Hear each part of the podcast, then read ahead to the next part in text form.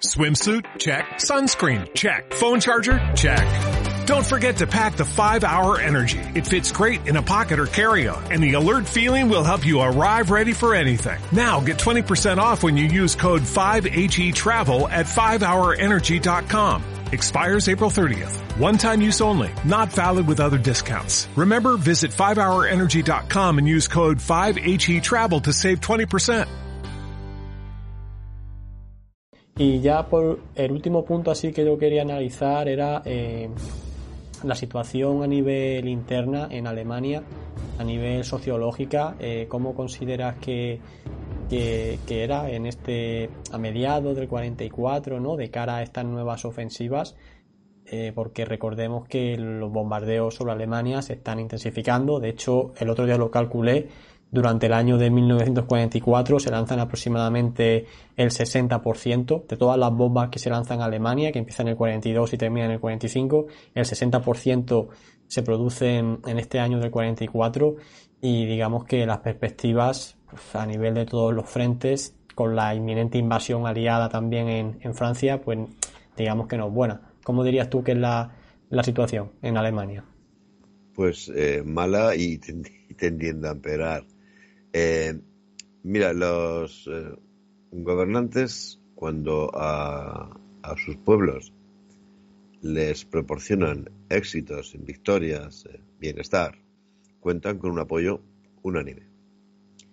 Pero a la altura del año 43, aunque no se hayan producido esos, esos bombardeos tan tremendos en el 44, ya tienes experiencias como la de Hamburgo, que eso ha sido una cosa indescriptible o sea, la, la, la, la, tormenta de fuego que se ha montado en Hamburgo, eso es algo que, bueno, los mismos soldados alemanes que están en frentes tan duros como el frente ruso, cuando vuelven a, su patria de permiso, se quedan horrorizados ante el nivel de destrucción que ven.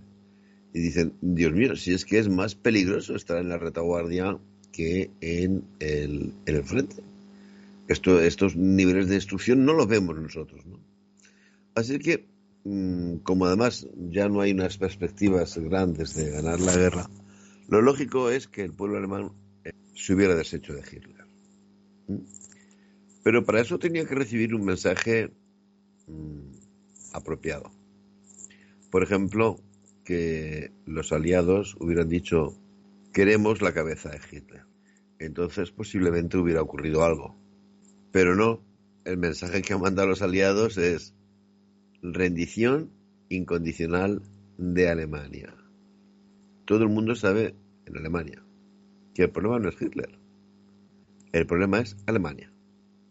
Los aliados han analizado lo que ocurrió el año 18, que Alemania, bueno, no podía ganar la guerra, pero su poder militar seguía muy fuerte, su economía seguía fuerte. Bueno, había muchas huelgas y ya todo esto, pero mmm, aún se podía, se podía vivir en Alemania, ¿no? Y he dicho, y, y le ofrecimos el armisticio, ¿y qué pasa? Que Alemania, dicen ellos, ha vuelto a reaparecer como un peligro en tan solo 20 años, ¿no?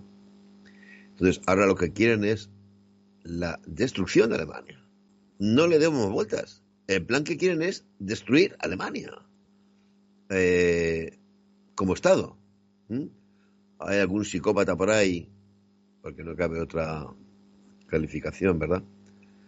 Como este señor Morgenthau, que llega a planificar una especie de, genocidio. ¿eh? La castración de, de, los varones alemanes, la ruralización, dice él, de Alemania, volver a Alemania a un estado de tipo medieval, ¿no? De campesinos y agricultores, ¿no?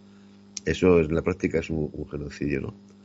Bueno, quizá lo del Morgenthau, atentos que llegó a considerarse muy en serio. Pero bueno, cuando esto trascendió a la prensa uh, en los mismos países occidentales, cuando eso trascendió a la prensa, la, la, opinión pública dijo, no, no, esto es una barbaridad, ¿dónde vamos? ¿Dónde va a ir con esta locura? ¿no? Vale, sí, esto de Morgenthau podemos dejarlo como un extremismo, ¿no? Pero el plan de trocear a Alemania, de hacer que surjan varias Alemanias, varias eh, estados alemanes, eso sí que está sobre el, el, la mesa, ¿no? Está clarísimo. quieren decir, bueno, Alemania, mm, mientras no ha estado unificada, es decir, hasta el año 1870, no nos ha amenazado a nadie, porque había, bueno, eh, lo recordarás, en la Edad Media llegaron a haber 300 mm. estados dentro del Imperio Alemán, eh, después de las conferencias de Viena, la Confederación Germánica, si no me equivoco, estaba limitado a 33 estados, ¿no? Eh, bueno, pues no te digo 33 estados, pero hacer nacer 10 estados alemanes o 5 estados alemanes, eso es lo, mínimo que se plantea. Esto la gente lo sabe, lo sabe y lo intuye. Si no lo saben claramente, lo intuyen.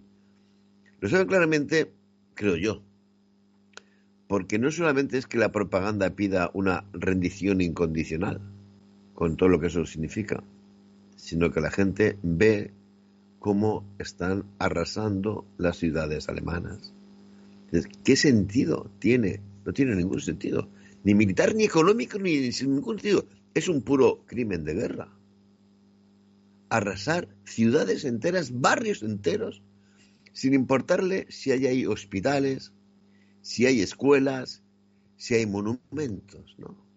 Dice, no, no, es que no van a por Hitler, van a por nosotros los alemanes, ¿no?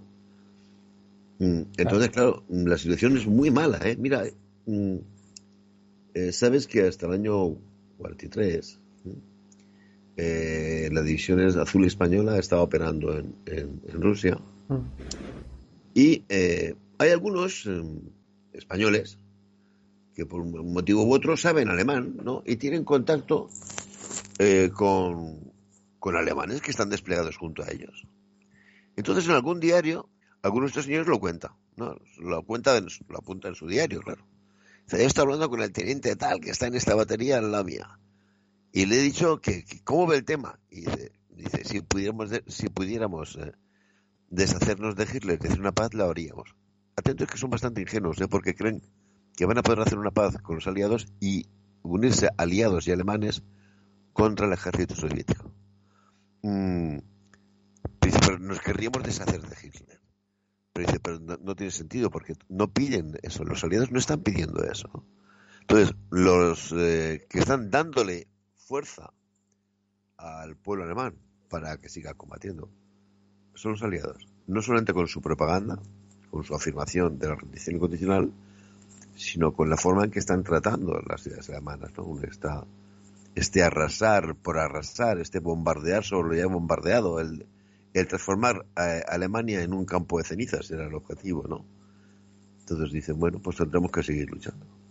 Sí, luego también el, miedo, yo creo, de quedar bajo ocupación extranjera permanente, ¿sabes? Que ya no solo que te despedacen no te destruyan y tal, sino que luego saber que vas a tener que vivir X años, X décadas teniendo a las tropas enemigas en tu casa, enfrente, en la calle, eh, dirigiéndote, ¿sabes? ¿no? Apuntándote continuamente, digo yo, ¿no? También. Sí, claro, o sea, la, la, eh, la gente tiene en su memoria, en su memoria el hecho evidente de que en la Primera Guerra Mundial, aunque no ha sido más que una parte del territorio, ¿eh? lo que es Renania, ha estado ocupada por tropas eh, de los aliados. ¿eh?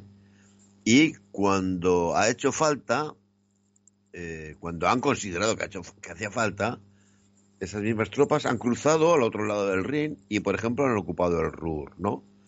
Entonces, esto es lo mínimo que piensan los alemanes, que van a ser sometidos a una ocupación de ese tipo. Es decir, te recuerdo que lo del Ruhr fue decir, bueno, pues como no pagáis lo que decimos nosotros que tenéis que pagarnos, nos llevamos todo el carbón que se, que saca de las minas y todo el acero que seáis capaz de producir, ¿no?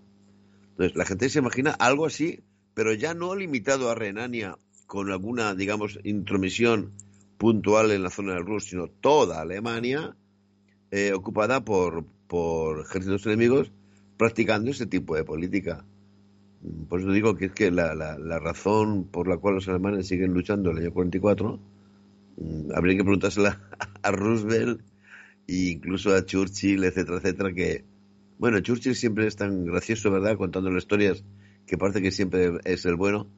Eh, Churchill era otro que estaba deseando también la destrucción de Alemania, o sea, no, no contemplaba otra posibilidad.